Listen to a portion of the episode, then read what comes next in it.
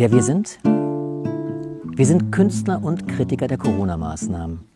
Wir machen das, was man bis Februar 2020 von Künstlern erwartet hatte. Wir stellen Fragen und legen den Finger in die Wunde. Wir bilden die bunte Gesellschaft ab, in der wir leben. Weder leugnen wir Corona, noch sind uns alte Menschen egal.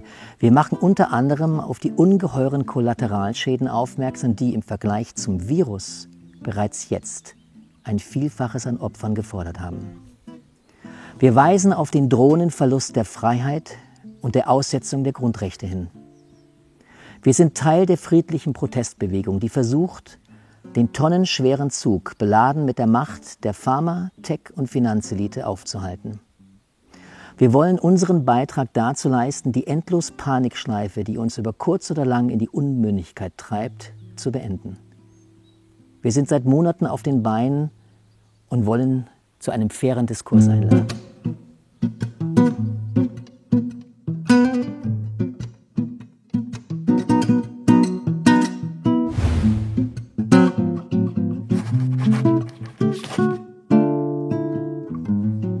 hast eben von geistiger Hygiene gesprochen. Gibt es auch sowas wie eine künstlerische Hygiene, dass der Künstler an sich, um wieder kreativ sein zu können, um produzieren zu können, dass er sich mal mit dem Ganzen, was uns umgibt, intensiv auseinandersetzen muss oder wie auch immer diese Hygiene aussehen könnte?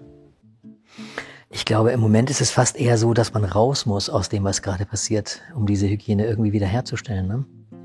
Also ich habe gemerkt, dass bei mir diese Schreibeblockade, die sich eingestellt hat, nachdem ich die ersten ja, augenöffnenden Berichte gesehen habe, wo ich dachte, wow, warum findet denn diese Diskussion nur in gewissen Medien statt, in anderen eben nicht? Ähm, da war mir klar, dass ich da jetzt eintauchen muss und habe aber parallel feststellen müssen, dass ganz viel künstlerischer Output total blockiert war dadurch. Und es hat fast, glaube ich, sechs Monate gebraucht, bis ich dann irgendwie an einen Punkt kam, wo ich sage, jetzt bin ich in der Lage, das nicht nur durch vielleicht einen Kommentar oder ein Essay, sondern wirklich auch durch Lyrik oder Poesie ausdrücken zu können oder irgendwie ein Ventil zu haben. Mhm. Und jetzt nach zwei Jahren, ich hatte ja auch gehofft, wie wir alle wahrscheinlich, dass das schneller vorbeigehen wird. Und jetzt, wo wir begreifen müssen, dass das vielleicht auch in diesem, zu dem jetzigen Zeitpunkt nur ein Gassi-Gehen ist, ja, wer weiß, was im Herbst wieder passiert, ähm, merke ich, dass der Abstand von dem Thema die, die, die Kraft gibt, auch wieder künstlerisch einen Output zu entwickeln. Der muss dann vielleicht gar nicht damit zu tun haben. Ich habe einmal in der Zeit des zweiten Lockdowns ein Gitarrenalbum aufgenommen, ganz weg von der, vom Wort, ganz weg von der Sprache, weg von der Lyrik und einfach die letzten zwölf Gitarrenetüden, die ich geschrieben habe, aufgenommen und habe mich in der Zeit auch ganz wenig bis gar nicht mit dem aktuellen Thema befasst. Mhm. Und das war wahrscheinlich in der Ganzheit der größte kreative Output. Es war wirklich ein Album in einer Woche mit einer Gitarre und einem Mikrofon. Mhm. Und ähm, das hat sich super angefühlt und danach war ich auch aufgetankt genug, um wieder in das Thema einzusteigen, um zu schauen, wie geht es weiter mit dem Buch? Gibt es auch noch vielleicht Lyrik, die sich mit der Jetztzeit befasst? Da kam auch einiges. Es kam dann auch irgendwann die Möglichkeit, das Ganze nicht nur von der sehr kritischen Seite zu sehen, sondern was muss denn jetzt passieren, dass wir wieder zusammenwachsen als Gesellschaft? Und jeder Künstler, der aufklären will, will ja auch vor allem zum Schluss, denke ich mal nicht jeder, aber viele wollen ein, ein, eine Form der Harmonie wiederherstellen, beziehungsweise ein Miteinander erstellen. Und der dritte Song in diesem Zyklus, den ich da geschrieben habe, Lad sie alle zu dir ein, soll genau diesen Moment beschreiben, wo du nicht mehr fragst, wer ist geimpft, wer ist nicht geimpft, wer hat mir wehgetan, wer hat mich verletzt, sondern wo diese Fragen hoffentlich keine Bedeutung mehr haben. Mm. Aber um dahin zu kommen, mussten viele verschiedene Wege gegangen werden. Einer war der Entzug von all dem. Und von der Seite her glaube ich, dass beides wichtig ist. Das absolute Eintauchen um zu sehen, wo geht die Reise hin, mit wem willst du überhaupt arbeiten. Also als Künstler ist es ja gerade für den, der sich kritisch äußert, ist es ja eine ganz, ganz wichtige Frage, wer, wer will mit mir noch arbeiten, aber auch mit wem will ich noch arbeiten. Und da geht es mir nicht darum, wer geimpft oder ungeimpft ist, sondern mir geht es um die Verletzung, die stattgefunden hat und wird zumindest wahrgenommen, dass diese Verletzung stattgefunden hat. Mhm. Keiner braucht einen Kniefall von den Leuten, von denen ich merke, dass sie verletzt worden sind, aber man braucht das Gefühl, ich verstehe jetzt, was dir widerfahren ist. Mhm. Ich verstehe, was einem Künstler widerfährt, der nicht auf die Bühne gehen kann. Oder der sagt, bei 2G will ich nicht auf die Bühne gehen. oder der ausgegrenzt wird, weil er auf einer Demo spielt für die Rechte der Kinder und sagt, ich, das ist un unglaublich unmöglich, dass Kinder Masken tragen müssen nach so vielen Monaten immer noch, wissend, dass die Daten, die wir jetzt haben, uns ja verraten, dass gerade in Staaten weiß man es sehr gut, Vergleich Florida, Kalifornien oder South Dakota, North Dakota, die Zahlen sind identisch. Mhm. Wenn überhaupt identisch. Eher sogar zum Vorteil ne, der, der Staaten, die jetzt die Maßnahmen nicht oder nur kaum umgesetzt haben. Und ja, da kommt man an den Punkt, wo man sagt, äh, es ist spannend, wie man alles kennengelernt hat, wie man, wie man möchte man jetzt arbeiten und vor allem mit wem kann man noch arbeiten. Und das ergibt vollkommen neue Konstellationen und dadurch ändert sich die Kunst. Ganz klar. Also der Entzug ist wichtig, um auch eben wieder kreativ arbeiten zu können. Andererseits scheinst auch du nicht davon wegzukommen. Dann, wie du auch gesagt hast, hinterher konnte ich mich wieder auch mit dem Thema auseinandersetzen, bin da auch wieder drin. Also es scheint so eine Gratwanderung mm, zu sein. Absolut. Ist äh, das Buch Die Armada der Irren so ein Versuch der Gratwanderung? Es ist äh, eine geistig argumentative, aber auch sehr persönliche Auseinandersetzung in diesem Logbuch, der erste Teil mhm. des Buches, äh, der ja ein, ein, ein, ein Journal dieser Zeit ist, ein, ein Tagebuch, eine Chronik ja. aus deiner Sicht. Und dann eben im, im, zweiten Teil diese künstlerischen Texte zu veröffentlichen von dir und von anderen. Mhm. Ich glaube, es ist eine Bestandsaufnahme. Ne? Ich glaube und hoffe, dass dieses Buch auch in drei, vier Jahren noch eine Wertigkeit hat, dass man nicht nur sagt, so war die Zeit, sondern dass wir vielleicht auch über die Lyrik Dinge begreifen können, die sich vielleicht manchmal in einem Essay oder einem Kommentar nicht so gut ausdrücken lassen. Und natürlich gibt es sehr, sehr unterschiedliche Lyriker auf dem Album. Es wird sehr direkt über das Thema gesprochen, es wird sehr indirekt über das Thema gesprochen. Es gibt Elegien ja auch von, von Matthias Burchardt, der ganz zum Schluss noch dazu kam, nachdem ich erfahren habe in einem Interview, in dem wir beide ja auch waren mit Walter von Rossum. Und er sagt, oh, ich habe auch Sachen geschrieben und wir waren so kurz vorm Druck und ich dachte mir, oh, ich möchte es gerne hören und sehen, was er gemacht hat und fand die so zauberhaft, die Sachen, die er da geschrieben hat, dass sie ganz zum Schluss auch noch den Weg in dieses Buch gefunden haben. Roland Rottenfuß hat einen ganz, ganz starken Text ganz am Anfang schon geschrieben, der letzte freie Tag. Und dann gibt es andere Texte, die ähm, vielleicht nicht ganz so poetisch sind, sondern sehr direkt die Sachen ansprechen und auch nicht so ähm, verblumt oder, oder, oder durch Metaphern, sondern eben wirklich sehr direkt auch Namen nennen von den Leuten, die uns das Ganze eingebrockt haben. Und ich finde, all diese Sachen sind sehr wichtig. Und deswegen glaube ich, dass äh, das Begleitalbum, die Protestnoten, dass die ähm, ein Anfang sein sollen. Ne? Und es soll die lyrische, poetische Aufarbeitung sein, aber auch philosophische Texte. Deiner ist ja auch dabei, ähm, der wunderbar in dieses äh, Buch und auch auf dieses Album passt, weil genau diese Auseinandersetzung mit dem Thema öffnet Türen und muss nicht immer so unglaublich direkt alles ansprechen. Ne? Es geht nicht um Zahlen, es geht nicht um ja. Fakten und Daten. Ja. Ein bisschen auch, aber eher im Logbuch, wie du schon mhm. sagst. Aber die Lyrik hat eine andere Aufgabe, glaube ich, hier und ist vielleicht dann auch beständig im Laufe der Zeit. Und, ähm, und es soll vor allem eben jetzt hier nicht enden, sondern eigentlich sind die Protestnoten der Anfang von einer Entwicklung, die weitergehen wird, egal wie lange uns diese Causa noch beschäftigen wird. Weil selbst wenn es so sein sollte, dass das jetzt so ausplätschert im Zuge anderer Krisen, dann ist es trotzdem so, dass es uns Jahre kosten wird, aufzuarbeiten, wie es überhaupt so weit kommen konnte. Und deswegen wird es auf alle Fälle schon das zweite Album Protestnoten 2 geben. Ähm, einige Texte davon sind ja auch schon in dem Buch drin, von Isi Reich zum Beispiel, auch von Wolfgang Wodak, Texte, die fürs nächste Album gedacht sind.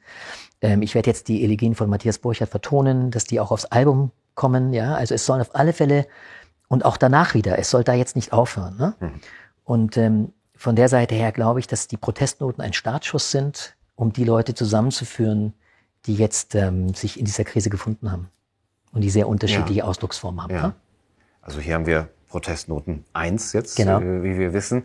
Auch im Buch mhm. mit hinten drin. Also Richtig, man genau. hat hier einen, einen Doppelpack großartig gestaltet, wie man sehr, auch sehr schön. sagen muss, ja. äh, wie auch vom Rubicon Verlag äh, gewöhnt, aber allein das Cover, ja, ja Sebastian Brandt, das Narrenschiff. Ja. Du sagst, äh, Türen öffnen, Lyrik kann Türen öffnen und das ist auch immer noch dein, dein Begehr, wie ich auch aus Gesprächen mit dir weiß.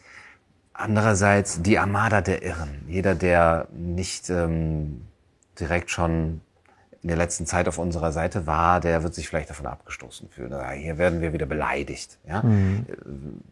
Zumindest als jemand, der dieser Armada der Irren auf den Leim gegangen mhm. ist. Also beschreib mal, wer ist die Armada der Irren für dich? Woher diese Metapher? Und ähm, ist es nicht dann doch auch wieder zu, wie zum Beispiel auch ein Buch Der Kult, ja, mhm. habe ich gehört, Bestseller auch, mhm. zu sehr vor den Kopf stoßen und so, ihr seid alle Kultopfer, ihr seid alle Anhänger von einer Armada der Irren. Weder heißt dein Buch die Anhänger des Kultes, noch heißt meines die Anhänger der Armada der Irren oder die Unterstützer der. Das kann, kann und soll jeder ja auch für sich ein bisschen entscheiden und hinterfragen, wohin gehöre ich. Und natürlich ist mit der Armada der Irren jetzt nicht jeder gemeint, der vielleicht die Maßnahmen für richtig hält. Sondern ganz konkret gibt es ja auch einen Song, der heißt Die Armada der Irren. Das war der zweite von diesen drei Songs, die ich geschrieben habe in der Zeit. Und das war bestimmt der wütende von den dreien. Und der erste hat vielleicht am meisten Fragen gestellt, der zweite war sehr wütend und der dritte versucht wieder irgendwie zu versöhnen und einzuladen. Ne?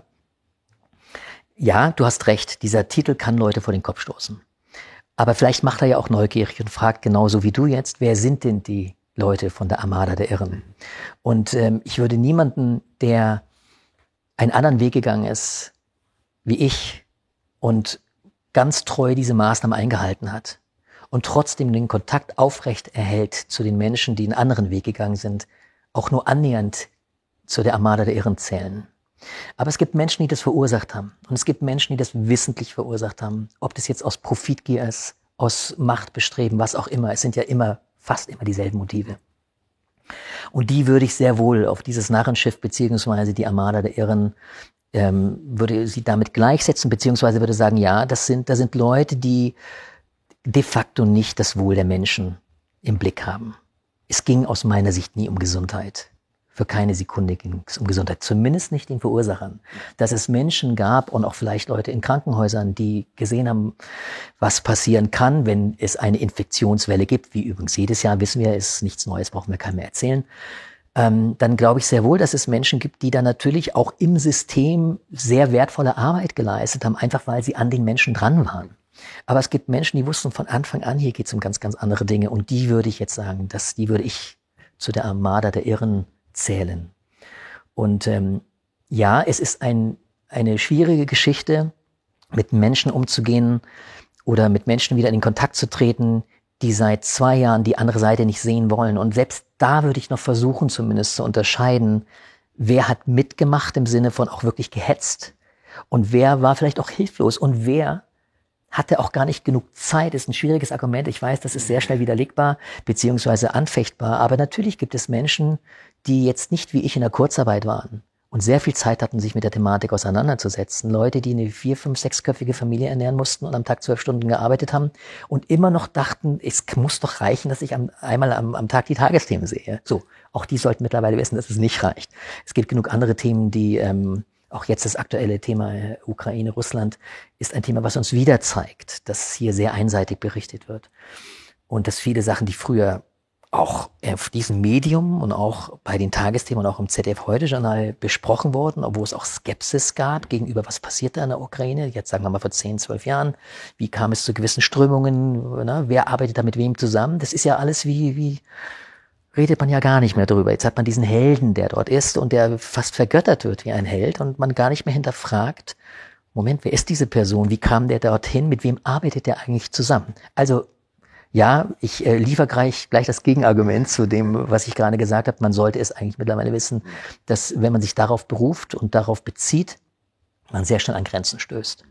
Und trotzdem würde ich immer noch einen Unterschied machen. Ich habe in meinem engsten Freundeskreis immer noch Menschen, die mir sehr zugewandt geblieben sind, die verstanden haben, wie es uns ging, gerade in diesen Winter-Herbstmonaten, in denen wir, glaube ich, alle auch einer, einer leichten Depression ausgesetzt waren und wahrscheinlich sagen, das möchte ich kein zweites Mal erleben, die aber sehen, hey, die kann es nicht gut gegangen sein in der Zeit und den Kontakt aufrechterhalten haben. Die gibt es, auch wenn sie anders über das Thema denken.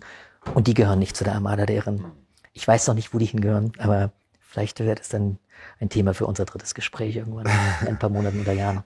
Und das könnte man ja auch sehen daran, vielleicht wer so ein Buch kauft, wer sich deine Musik anhört, wer sich die Texte durchliest. Und ähm, ich finde aber deine, also deine Musik, also nicht nur ich natürlich, die Texte auch, die gehört auf die Bühne. Das muss äh, unter Publikum und da muss es auch eben das, was uns so sehr gefehlt hat in den letzten Jahren, diese Möglichkeit geben zu merken, ah, hier sind andere, die darauf reagieren. Äh, dass man auch äh, eben nicht nur ein Buch für sich im stillen Kämmerlein Klar. liest, die Musik hört, ähm, sondern dieses Gemeinschaftsgefühl wieder hat, das ja eigentlich mit der Kunst so stark verbunden ist. Wird es Versuche geben oder gibt es Versuche, äh, deine Musik jetzt wieder hier auf die Bühne zu bringen, vielleicht eine Lesung daraus zu machen mit den Künstlern zusammen? Ja, die gibt es. Wir sind mittendrin, das zu organisieren. Auch da gibt es natürlich große Einschnitte, weil mit gewissen Ver äh, Verantwortlichen, die Konzerte auf die Bühne bringen und Veranstaltern will man auch nicht mehr zusammenarbeiten, weil die auch schon 2G gemacht haben, bevor 2G sein musste. Mhm. Da ist man natürlich sehr skeptisch geworden. Aber du sprichst ein sehr wichtiges Thema an und ich möchte sagen, dass genau das eins der Schlüsselerlebnisse war in dem letzten Jahr. Ich hatte in der Zeit, in der wir raus durften und spielen durften, ein sehr schönes Konzert in Mecklenburg-Vorpommern. Und ich hatte ein Publikum, von dem ich überhaupt nicht wusste, ob sie mich kennen. Ich wusste, sie kommen, weil überhaupt was stattfindet. Aber ich glaube, dass sehr wenige mich kannten. Es war eine Ecke, in der ich noch nie gespielt hatte. Ich wurde eingeladen von einem äh, entzückenden Künstlerpaar, die mich äh, zu diesem Konzert eben engagiert haben. Ich kam auf die Bühne und habe gleich am Anfang gesagt, dass wie froh ich bin, dass wir wieder spielen können und dass ich viele Sachen nicht machen kann, weil ich auch nicht bereit bin, unter 2G-Bedingungen zu spielen. Und da war schon mal sehr, sehr positive Resonanz. Also ich wusste auf alle Fälle, ich bin hier so gut aufgehoben, dass ich auch die eine oder andere Katze aus dem Sack lassen kann. Ne? Und dann habe ich den ersten Teil des Abends in meinem, mit meinem alten Programm bestückt, Wahn und Sinn, mit poetischen Texten, die sich viel mit Endlichkeit befassen und auch paar komische, absurde Sachen dabei. Und in der zweiten Hälfte bin ich dann auf das Thema eingegangen, was uns die letzten zwei Jahre so in Geiselhaft genommen hat. Und hatte dann ein bisschen Schiss vor meinem neuen Song, den ich geschrieben hatte, gar nicht mehr irgendwie Leben vor dem Tod, weil der ja doch eine poetische Auseinandersetzung bietet, sondern äh, eine ganz neue Geschichte, wo ich ein Essay, das ich mal geschrieben habe, ähm, mit dem Finger auf die Ungeimpften zeigen, der auch auf Radio München da gezeigt worden ist, wo ich einfach die ganzen Zitate mal untereinander gepackt habe, oder nicht alle, aber 25, glaube ich, waren es, von Politikern, Künstlerkollegen, Ärzten und einfach mal zusammengefasst habe, wie die mit Ungeimpften umgegangen sind, was da für Sprüche kamen. Ich brauche die hier nicht wiederholen, dein Publikum kennt die Sprüche. Und auch die Leute, die jetzt das erste Mal vielleicht einschalten, kennen viele dieser Sprüche auch aus den Mainstream-Medien auf alle Fälle.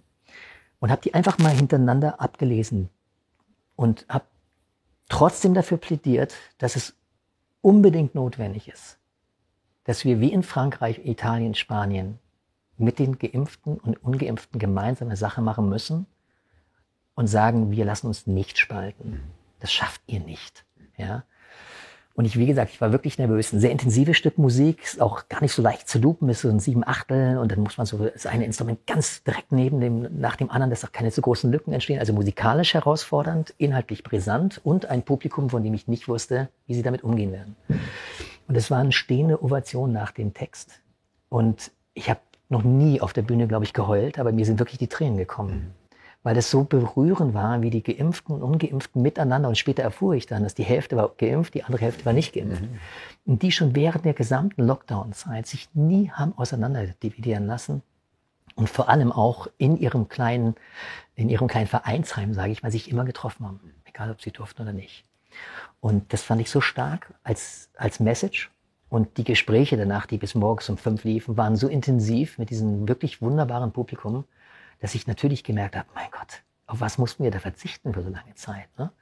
Aber ich muss sagen, umso intensiver sind natürlich jetzt die Erfahrungen, wenn es stattfindet und wenn dann solche Konzerte ja. stattfinden. Und das Spannende ist, dass ich jetzt bei den Konzerten, die jetzt äh, im Sommer sind, ich spiele auf ein paar Festivals, Meeresrausch-Festival, Paradiesvogel-Festival, dann ein Ufer-Festival irgendwo in Berlin mit Lül zusammen von den 17 Hippies oder auch dieses wunderbare Solo-Projekt hat, gerade eine neue Platte übrigens rausgebracht, ganz zauberhaft. Und ähm, da sind immer wieder Leute, gerade in Berlin, wo ich weiß, die ticken ganz anders. Die kommen, weil die jetzt raus dürfen, weil sie sich freuen, dass sie wieder auf äh, Festivals gehen dürfen, aber die auch das akzeptieren, dass sie dann wieder sechs Monate nicht mehr auf Konzerte gehen dürfen. Ne? Und ich weiß, da wird es Reaktionen geben, die so vollkommen, vollkommenes Unverständnis zeigen werden. Und das gehört halt dann auch dazu. Aber ich glaube, die größte Chance, die wir jetzt als Musiker und Lyriker haben, ist, dass wir rausgehen, die Leute hoffentlich ein bisschen verzaubern können mit dem, was wir sonst so machen und sie dann konfrontieren mit der Seite, die uns halt auch beschäftigt. Weil dann ist erstmal eine Akzeptanz da und dann müssen sie mit dem anderen dienen, ob sie wollen oder nicht. Ja. Und dann sehen wir, was passiert. Ja, aber das muss doch das Ideal sein von einer offenen Gesellschaft. Ja. Dass es und dann auch die Aufgabe der Kunst ist Klar. und, und, und die, die Macht der Kunst, ähm, das zu bewerkstelligen und die Seiten zusammenzubringen Ja. und natürlich auch Kontroverse zu schaffen. Und ähm, ich finde ja, dass dein Buch äh, bisher das einzige ist, äh, von, von dem ich weiß, dass diesen Schritt wagt, äh, jetzt zu, zu zeigen, wir sind gar nicht so wenige und beziehungsweise wir sind nicht, ähm, wir schweigen nicht, ja, so wie du es ja auch den Künstlern meines Erachtens zu Recht vorwirfst, die eben entweder geschwiegen haben oder sogar ihre ihre, ihre Prominenz in den Dienst dieser Propaganda gestellt haben. Und wir können auch schaffen, und es kommt daher wie ein, ein, ein Buch, das erstmal meines Erachtens nicht, nicht abschreckt. Also es, es steht hier Widerstand dabei. Es geht auch darum, du schreibst ja, wann, wann, wie lange geht dieser Irrsinn noch? Äh, wann wachen wir auf und sagen, ich mache da nicht mehr mit? Ähm, ein Widerstand auf der anderen Seite, aber etwas, was auch einlädt. Ne? Ich kann mich wieder mit Musik beschäftigen, ich kann mich mit Lyrik beschäftigen und auch wirklich mal, wenn man deine Texte liest, die eben diese Chronik ja hier abbilden, sagen, okay, wie, wie ist das denn innerlich aus dem Leben eines Künstlers, wie er das auch erlebt hat und wie auch seine Reaktion darauf war. Ähm, das Publikum äh, haben wir erwähnt, also da, das vielleicht auch ähm, die Sehnsucht hat äh, danach. Ich würde noch gerne kurz bei dem Publikum bleiben. Einmal vielleicht eine ganz praktische Frage. Du hast gesagt, du bist jetzt auf einigen Festivals dann. Wo kann man denn erfahren? Wo, wo, kriege ich jetzt hier, wenn ich was hören will von Jens Fischer-Rodrian oder vielleicht auch, vielleicht tritt auch jemand anders auf und liest noch seine Lyrik vor oder so. Äh, Gibt es das irgendwo gebündelt, die Informationen, Termine? Ja, auf meiner Website waren und sind sind die ganzen Termine, die wenigen, die diesen Sommer stattfinden. Ähm, jetzt über, über Kaiser TV. Es sind genau diese drei Festivals und es gibt noch ein viertes, das wir selber veranstalten, ein Solidaritätskonzert für Julian Assange, ähm, das wir zusammen mit ähm, Uli Gellermann machen, der das schon mal ins Leben gerufen hat. Jetzt haben wir äh, das etwas größer aufgezogen an einem wunderbaren Ort in, in Berlin. Und ähm, werden dort die Klassik zusammen mit äh, Songwritern und aber auch einem Comedian, Nikolai Spinner wird dabei sein. Und äh, alles, alles Leute, die sich sehr, die sehr betroffen sind von diesem Thema. Also das wird am 3. Juni stattfinden in Berlin. Und ansonsten, wie gesagt, über meine Homepage Wahn und Sinn erfährt man die Termine, wann und wo wir spielen. Aber es sind dann doch noch nicht so viele, weil wir einfach im Moment sehr vorsichtig sind, den Herbst zu buchen. Ne, Im Sommer ist klar, da wird auch nicht mehr viel passieren. Wie letztes Jahr zum Beispiel habe ich auf dem Paradiesvogelfestival gespielt. Die haben wirklich alles probiert, es normal stattfinden zu lassen. Die hätten es sogar als Gottesdienst laufen lassen, hatten auch sogar Leute und Priester dabei, glaube ich, aus Belgien und Holland und so. Und dann war doch die Inzidenz wieder so hoch, dass dann auch diese Regelung nicht mehr galt, dass es ein Gottesdienst sein dürfte. Und dann war es zum Schluss doch vor Kameras. Und ich habe mir eigentlich geschworen, so wenig wie möglich oder gar keine ähm, Online-Konzerte zu machen. Und irgendwie war ich aber so froh, die Leute wiederzusehen. Und, und ähm, da sind einfach auch Leute dabei, die auf ihre Art und Weise auch im Widerstand sind. Jeder auf seine Art und Weise. Jeder macht es unterschiedlich. Nicht jeder spielt auf Demos, aber verpacken es dann in Lyrik oder unterstützen Künstler eben, die im Widerstand sind. Äh, Dieses Jahr wird es stattfinden. Alle drei werden stattfinden. Das ist relativ klar. Aber den Herbst, ich bin mir wirklich unsicher. Aber, und deswegen möchte ich nur sagen, das ist ein ganz, ganz zweischneidiges Schwert, darüber zu reden. Wir sind als Künstler nicht bereit, nicht mehr zu spielen, wenn es heißt, ihr dürft nicht mehr spielen. Wir sind jetzt genug. Wir sind viele. Und wir sind auch mittlerweile immer mehr Veranstalter, die sagen, und wenn es ein Wohnzimmerkonzert ist mit 25 Leuten. Ne? Man muss ja nicht mal mit der gesamten Technik auffahren. Man kann ja auch mal sagen, ich komme jetzt nur mit der Gitarre und mit meinem Buch. Und ähm, das wird passieren. Also diese Parallelgesellschaften sind schon installiert.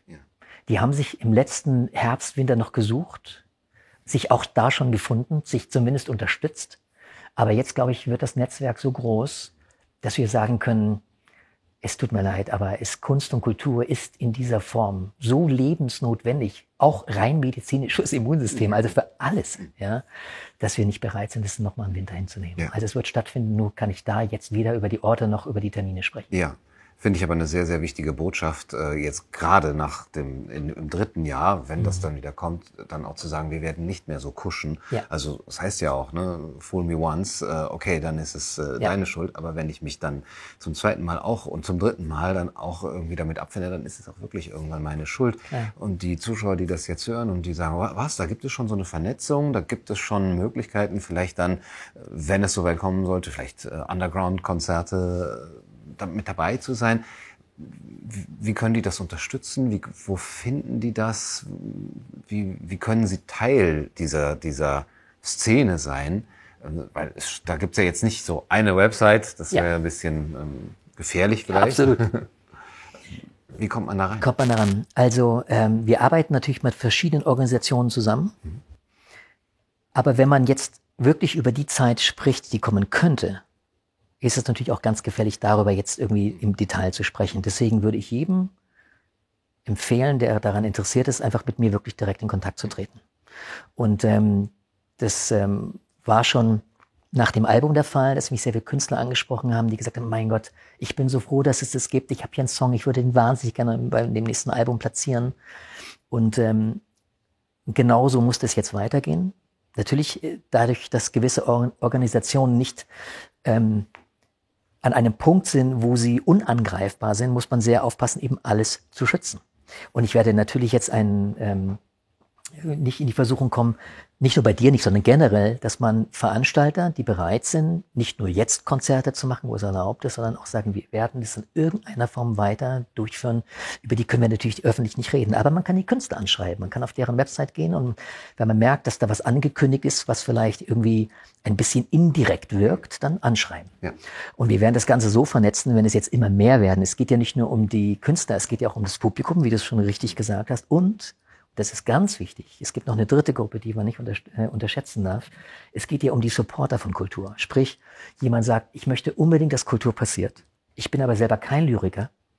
Und ich habe auch nicht besonders viel Geld, aber ich habe eine Fünf-Zimmer-Wohnung in Bremen und zwei Zimmer sind frei.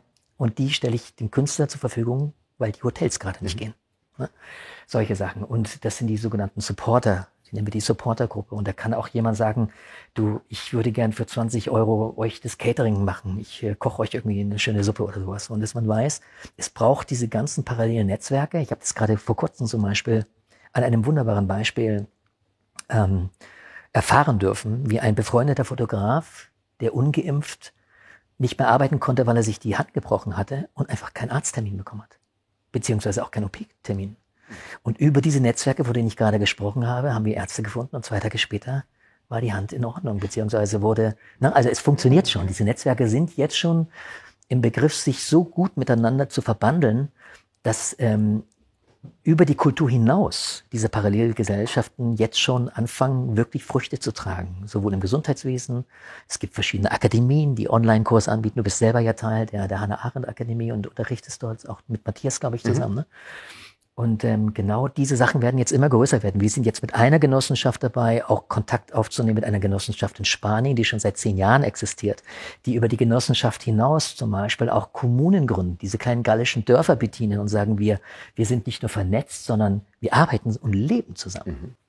Und auch Rubicon weist ja in, in, in seinen vielen Artikeln und auch in seinen neuen Serien und Reihen immer wieder darauf hin. Friederike de Bruyne hat gerade was sehr Schönes, die ersten, ja, ich würde sagen, eine Reportage gedreht über einen Ort, wo man sich auch wieder alternativ finden kann und so. Und äh, du selber hast mit dem Refugium ja auch schon so Startschuss gegeben. In, ne? Also diese ganzen Sachen passieren ja parallel und man kommt auch vielleicht mal wieder eine Pause, wo man sagt, da mache ich jetzt mal gerade nicht weiter, weil andere Dinge eine größere Relevanz haben und greift es wieder auf irgendwie sechs Monate später. Aber das in der Zeit passiert es woanders. Ja. Und deswegen glaube ich, also ich kann mir nicht vorstellen, dass der Zyklus an Freunden und neu gewonnenen Freunden und Künstlern, mit denen ich jetzt zu tun habe, das nochmal zulassen, dass wir ein halbes Jahr ohne Kultur sein werden. Ja diese Vernetzung existiert, diese Struktur bildet sich. Trotzdem muss man sagen, ähm, es geht noch mehr. Ne? Also wir brauchen da immer noch, oder wir, Unbedingt. Sind, jeder ist da willkommen, der jetzt das hört und auch sagt, ich kann das unterstützen oder ich, oder ich bin selber Künstler. Oder ich habe eine Location, ne, ja. wo man äh, vielleicht was machen könnte und sich eben bei den Protagonisten dieser Szene zu melden, das ist sehr, sehr hilfreich auf jeden Fall. Ähm, also wir haben über das Publikum gesprochen. Äh, lass uns noch mal über die, die Produzenten dieser Kunst auch sprechen, weil das wirklich ein sehr schönes Panorama auch mhm. äh, ist, das du hier aufmachst. Und ich stelle mir das nicht leicht vor, ähm, auszuwählen. Wen, wen, von wem gibt es denn überhaupt Texte? Wer hat sich denn geäußert? Wen, von wessen Texte kann man überhaupt auch vertonen. Mhm.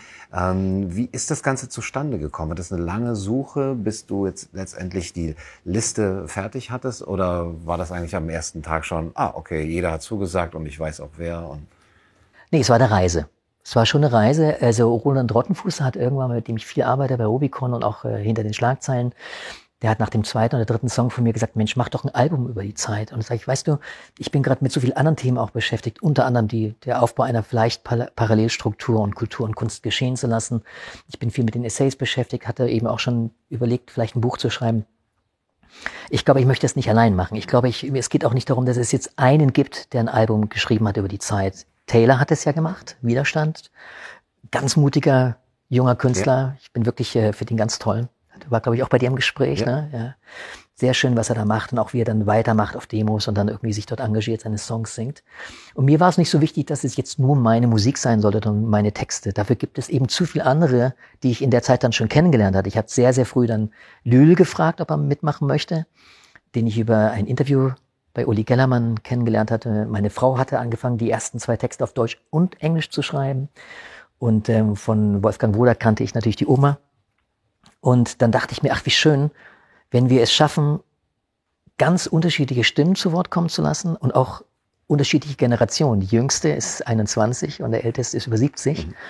Und äh, die natürlich beide eine sehr, sehr unterschiedliche Sprache haben und auch sehr unterschiedlich verarbeiten, was passiert ist. Bei dem einen ging es, oder bei, bei Lou ging es sehr persönlich um, um den Verlust der Freundschaft und äh, trotzdem offen zu bleiben und sein Herz vielleicht wieder zu überreden, auch wieder in Kontakt zu treten, so, tritt, äh, so drückt sie es aus. Und ähm, dann auf der anderen Seite jemand wie Wolfgang Wodak, der äh, ganz konkret die Oma anspricht. Wer hat die Oma umgebracht? Ne? Also unterschiedlicher könnten die Texte nicht sein auf dem Album. Und mir war es wichtig, irgendwie zu zeigen, wenn ich jetzt das alleine gemacht hätte, dann wäre es halt ein Künstler, der jetzt vielleicht dadurch, dass er im Widerstand ist, äh, auch sein Publikum findet und das vielleicht sogar auch vergrößert, was sich aber auch immer ein bisschen komisch anfühlt. Also durch eine Krise sein Publikum zu vergrößern, mehr Klicks zu bekommen, weil du jetzt plötzlich einer der wenigen bist, der eben spricht. Mhm. Das ist auch mit äh, ein bisschen mit einer Scham behaftet, mhm. muss ich ganz ja, ehrlich sagen. Man will kein Profiteur sein. Genau, du willst nicht Profiteur der Krise sein. Aber ne? man will natürlich auch ähm, das Gefühl haben, und, und das ist ja das Schöne dann, wenn, wenn man merkt, dass diese Rezep Rezeption auf einmal da ist, dass da auch das Bedürfnis da war. Und ja. gut, dass, wenn es eben nur wenige waren, die sich getraut haben, ähm, diesem, die, darauf zu vertrauen, dass dieses mhm. Bedürfnis da ja. ist, dann bekommen die erstmal natürlich diesen Zuspruch. Das kann aber ja auch eine Motivation für die anderen sein, die sich bisher noch nicht trauen. Und da ginge meine Frage hin, hast du, äh, also ich weiß ne, und wir wissen beide, dass da sehr viele sind, die still sind, ja. aber uns zusprechen und uns geneigt sind. Hast du das Gefühl, dass äh, mit deiner Arbeit, dass da schon jemand aus, aus den Büschen herauskommt und sagt, ah, ich, jetzt, jetzt traue ich mich auch? Ja, also ich kann es nicht messen, mhm. aber ich kann sagen, dass ähm, der Zuspruch, nachdem das Album und dann das Buch erschienen ist, extrem groß war von Leuten, die vielleicht in stillen Kämmerlein mhm. schon was gemacht haben und gesagt haben, ich gehe jetzt raus. Also auch Konkretes genauso artikuliert haben. Mhm. Indem sie gesagt haben, ich war mir nicht sicher, ob ich sollte, aber jetzt habe ich das gesehen und es sind so tolle Leute dabei, ich traue mich jetzt. Mhm. Also, ne? Es gibt einen ganz äh, konkreten Fall von einem befreundeten Liedermacher, der sehr skeptisch war am Anfang, im Sinne von eher mal gucken, was da passiert und eben noch nicht im kritischen Lager war und der durch einen ganz konkreten Song von mir gesagt hat, ich habe versucht, das irgendwie in Worte zu fassen, der erste, das Leben vor dem Tod. Ich habe das versucht, in Worte zu fassen, mir ist es nicht gelungen, aber meinem Freund Jens Fischer-Rodian ist es gelungen und das auf Facebook gepostet hat, zu einem Zeitpunkt, wo ich gerade auf meinem Weg raus war bei Facebook. Mhm. Ne? Und das sehr öffentlich gemacht hat, dass er, glaube ich, ähm, froh war, dass dieser Song entstand. Mhm. Und ähm, ich habe das Gefühl, das wird immer mehr. Ich würde mir wünschen, es würden ein paar dazukommen, die eine ganz große Reichweite haben und die eigentlich prädestiniert wären, jetzt laut zu sein, weil sie es auch schon waren, zu einem Zeitpunkt, wo das Ganze zwar zu erahnen war, aber noch nicht wirklich passiert ist in dieser massiven Art der Umsetzung, was diese, diese, in diesen gesellschaftlichen Umbruch anging und angeht. da bin ich nach wie vor verzweifelt, dass da so wenig kommt. Und es gibt manche Leute, die habe ich sicherlich aufgegeben, wo ich denke, da kommt auch nichts mehr. Und bei anderen hoffe ich, dass sie, dass sie vielleicht die Kurve noch kriegen. Aber es wird immer schwerer. Ich meine, jetzt ist, liegt es so auf dem Tisch, vor allem auch was die Diffamierung der, der Maßnahmenkritiker angeht, dass das wirklich einfach ähm, eine Farce war. Und irgendwann wird Zeit, dass man sagt, hey, ich lag daneben, sorry. Aber ich, ne? Also was muss denn noch passieren? Ne? Ja. Und von der Seite her, ähm, aber ich möchte es, ich, äh, ich, ich versuche nach wie vor zumindest öffentlich nicht ähm, dort die Brücken so zum Einreißen zu bringen, dass kein Rückweg möglich ist. Mhm. Innerlich geht's mir anders. Innerlich denke ich mir, mein Gott, das gibt's doch nicht. Ja. Wir wissen beide, von wem wir, von welchen Leuten wir sprechen. Ja. Aber deine, die Haltung in deinen Texten changiert eben auch genau zwischen dieser starken Verzweiflung, die mhm. du auch zum Ausdruck bringst und dem, der Fassungslosigkeit und dann der Hoffnung. Und äh, ja, ich glaube, man würde nicht schöpferisch tätig sein, wenn man nicht diese, diese ja. Hoffnung auch, auch haben könnte. Und ich finde das schön, weil es ja wirklich von, von Frühjahr 2020 geht, dein Logbuch bis äh, Januar 2022, mhm. also äh, wirklich diese Zeit abbildet aus deiner Sicht und äh, dass man dieses Changieren auch da sehr gut nachvollziehen kann. Ähm, in der, in der Mitte ungefähr gibt es so eine Art Ausblick oder, oder Forderung von dir? Und über die würde ich gerne zum Abschluss auch sprechen, was machen wir, wenn wir jetzt ähm, auch mehr Leute werden, wenn wir auch äh, eine Stimme wirklich bekommen? Und irgendwann die Frage, dieses, was muss denn noch passieren, mhm. die du gerade gestellt hast, wenn die immer lauter wird. Du schreibst hier, es braucht jetzt dringend eine Partei, die den Übergang in eine neue, gerechtere Gesellschaftsordnung begleiten kann. Keine der Parteien im Bundestag steht für einen Neuanfang. Jetzt muss eine ganz neue Generation von Politikern her, egal welchen Alters, unverbraucht. Aber das allein wird nicht reichen. Die neue Gesellschaftsordnung benötigt außerdem eine Bewegung, ein völliges Umdenken, eine Revolution, bei der das Miteinander, Ehrlichkeit, Respekt, Empathie, Freiheit, soziale Gerechtigkeit und ein neues Umweltbewusstsein im Zentrum stehen. Diese Revolution, hast du da eher Hoffnung, dass sie kommt in unsere, zu unseren Lebzeiten? Oder bist du verzweifelt, wenn du sagst, äh, wenn sie bis jetzt nicht gekommen ist, dann kommt sie auch nicht mehr? Mm. Super gute Frage. Also, ich glaube, ich würde nicht aufhören zu hoffen, dass diese Revolution kommt. Ich glaube, die Utopie einer gerechteren Welt ist, ähm, sollte, sollte nie sterben.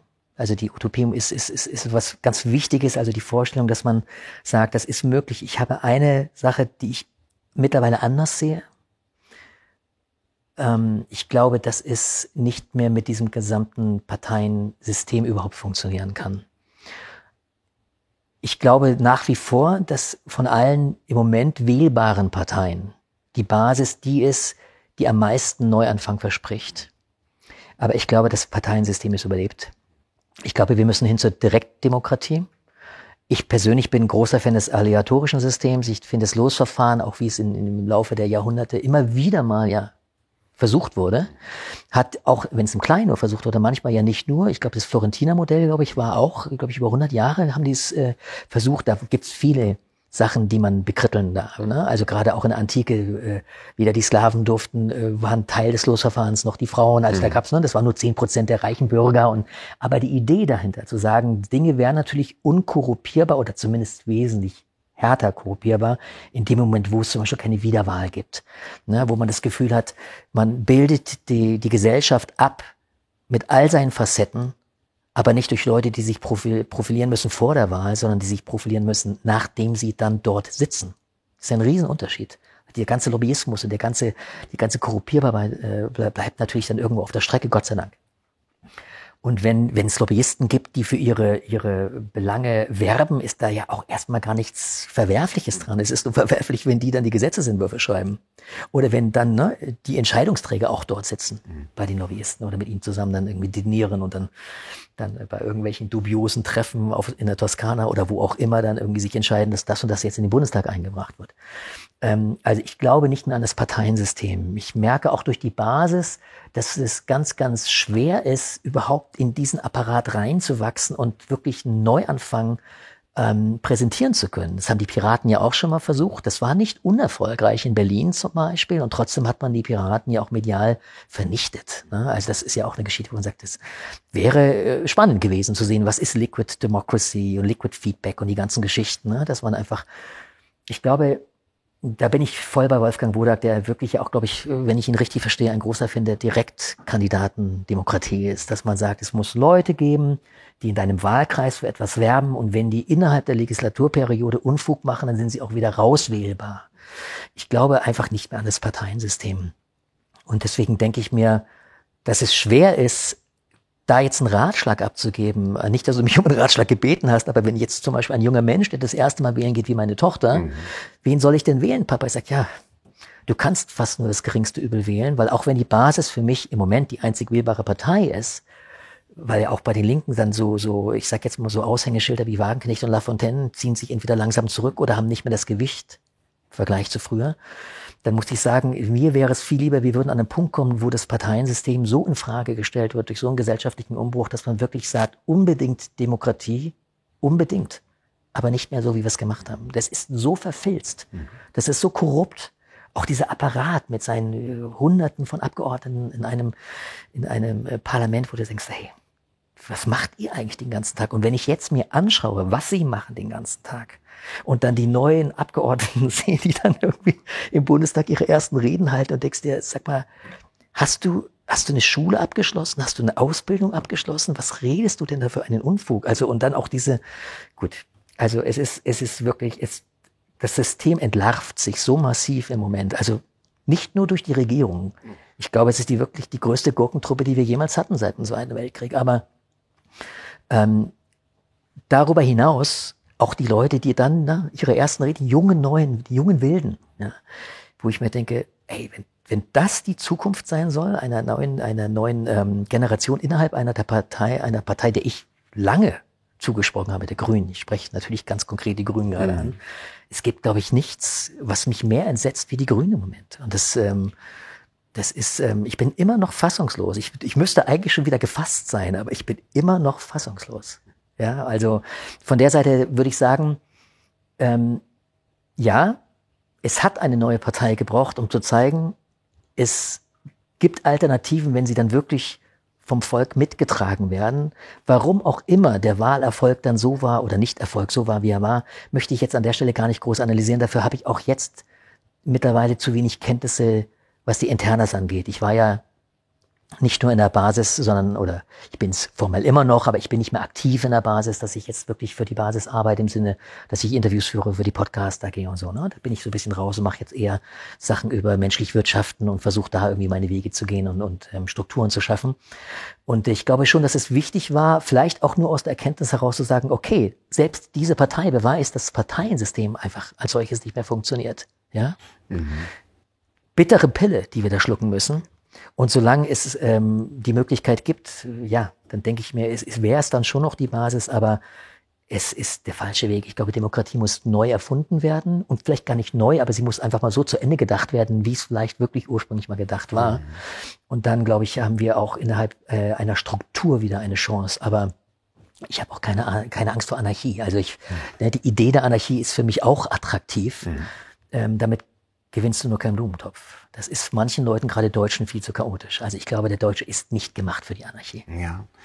Wenn es den Raum gibt, in dem sich Orte der Anarchie oder des ähm, Anarchie jetzt nicht als Regellosigkeit verstanden, sondern als Herrschaftslosigkeit genau, verstanden, äh, dann reicht es vielleicht, dass äh, dort sich diejenigen, die sich das zutrauen, auch versammeln können. Und das kann auch digital sein und mhm. das ist sowieso dezentral. Aber wenn es diese einzelnen Räume gibt, ähm, kann ja auch das System äh, mit auch diesem, diesem Parteiensystem äh, so bestehen bleiben und vielleicht äh, von innen heraus auch zerbröckeln oder man muss sich gar nicht darum kümmern. Also wie du sagst, ähm, es entlarvt sich selbst, das System. Es fehlt aber noch an Menschen, die diese Selbstentlarvung auch wahrnehmen und auch ernst nehmen und sagen, okay, und ihre Konsequenzen daraus ziehen. Äh, dann muss ich mich umorientieren. Ich kann eigentlich nicht mehr wählen, aber ich habe sehr viel Macht über zum Beispiel solchen Genossenschaften ja. äh, wie menschlich Wirtschaften beizutreten, in diese Vernetzung zu gehen, zu unterstützen, äh, wo es nur geht und sei es das Buch zu kaufen mhm. oder die, die CD mhm. sich anzuhören. Ähm, und ich glaube, dass eben, oder ich bin eigentlich der festen Überzeugung, dass solche Werke, dass solche Kunst, dass die Bücher und die Arbeit, die du machst, dass sie dazu beitragen, dass sich dieses Bewusstsein auch erhöht. Jens, vielen Dank für das schöne Gespräch. Wir haben deine, dein neues Werk vorgestellt, Protestnoten hier als CD, auch enthalten in Die Armada der Irren im Rubicon Verlag. Dunkle Seelen versprühen ihr Gift, wollen vernebeln, wer du wirklich bist. Sie tun alles, dich zu ziehen gar nicht so leicht, wollen spalten, wollen entzweien. Stell dich vor sie, sage nein. Dein Herz ist stärker als ihr Zorn. In ihrem Auge bist du der Dorn. Lad sie alle zu dir ein Schick die Zweifel schlafen, genieß das Sein. Lad sie alle zu dir ein. Der Tisch wird reich gedeckt sein. You'll be fine. Oh, oh. Zeig ihnen, wer du wirklich bist. Dass du die weiße Flagge isst. Zu viel Liebe gibt es nicht. Zu viel Schatten, zu wenig Licht.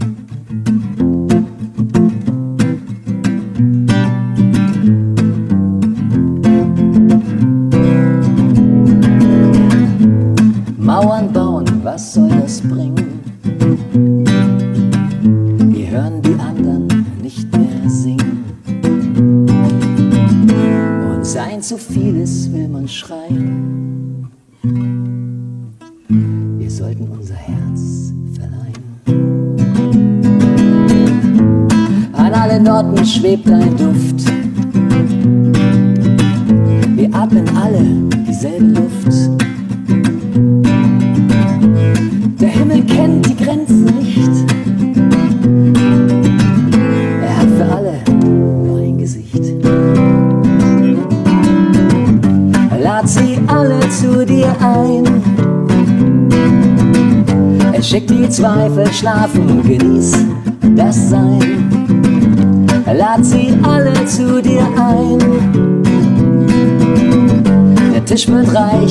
Gedeckt sein, you'll be fine. Oh, oh. Zeig ihnen, wer du wirklich bist, dass du die weiße Flagge isst. Zu viel Liebe gibt es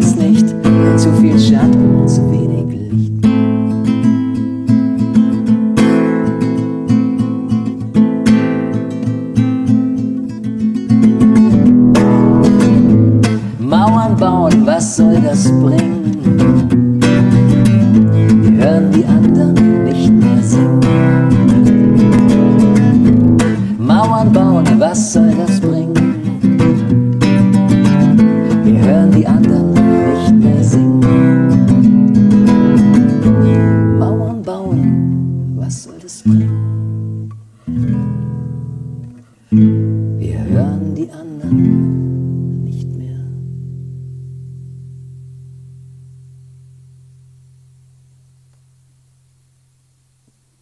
Schön, ja, war, vielen war, Dank. Bist du zufrieden? Ich bin total zufrieden. Schön, ich auch. Ja, total. Ja. Ja, vielen Dank.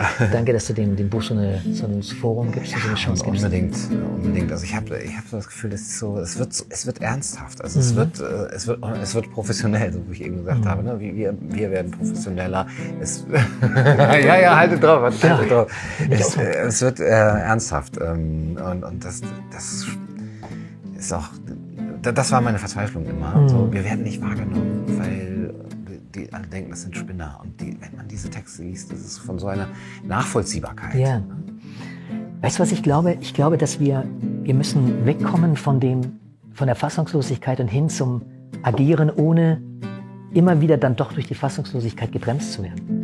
Also wenn ich das Gefühl habe, Ey, das ist so cool. Ich habe so coole Leute kennengelernt. Es macht so Spaß, mit denen zu arbeiten. Ob das jetzt hier mit euch ist und die letzten drei Tage hier in der Uckermark oder ob das mit den neuen Musikern ist, mit denen man ganz spontane Sessions macht oder ob man äh, plötzlich ein Wohnzimmerkonzert auf Rügen spielt oder irgendeine Ecke, wo ihr sagt, okay, und alle parken die Autos so anders, damit kann, ne? Also yeah. das alles macht so viel Spaß, dass ich einfach glaube, irgendwann werden die Leute, die jetzt noch im Mainstream verhaftet sind, werden sich denken, was machen die eigentlich da die ganze Zeit? Das ist ja so viel cooler, wie das, was wir selber machen. Ich sehe jetzt die 25. Netflix-Serie diesen Monat und da drüben sind schon wieder Leute und tanzen. Ja, genau. Weißt du, was ich genau. meine? Und ich sitze hier alleine. Ich sitze hier alleine und tanze halt mit meiner Katze. Mhm. Kann man machen. Ja. Manche tanzen gerne mit ihren Katzen. Ja? Nee, aber du weißt, was ich meine. Und ich merke das ja bei diesem einen Konzert, von dem ich gesprochen habe. Hey, das war eine Energie. Ich habe da einen Monat von gezerrt. Mhm. Und, ähm, deswegen glaube ich einfach, dass es... Ähm, dass wir irgendwann, je mehr wir in die Aktion gehen und je weniger wir ähm, versuchen, und deswegen finde ich es genau richtig und wichtig, was du gesagt hast, raus aus diesem, ich muss jetzt jedes neue Detail von jeder neuen Studie, wir wissen alles, es ist alles gesagt was will ich denn noch wissen? Okay, jetzt hat es auch die Studie bestätigt. Super. Haben ja die anderen vorher auch schon. Ist ja nichts Neues. Ja, ich leite schon gar nicht mehr weiter, ja. wenn, wenn, sowas kommt. Und ich sage, ja, wen soll das jetzt noch? Ja, Schön, dass ihr dabei wart. Das war's für heute bei Kaiser TV. Bis zum nächsten Mal. Macht's gut. Du, du, du sollst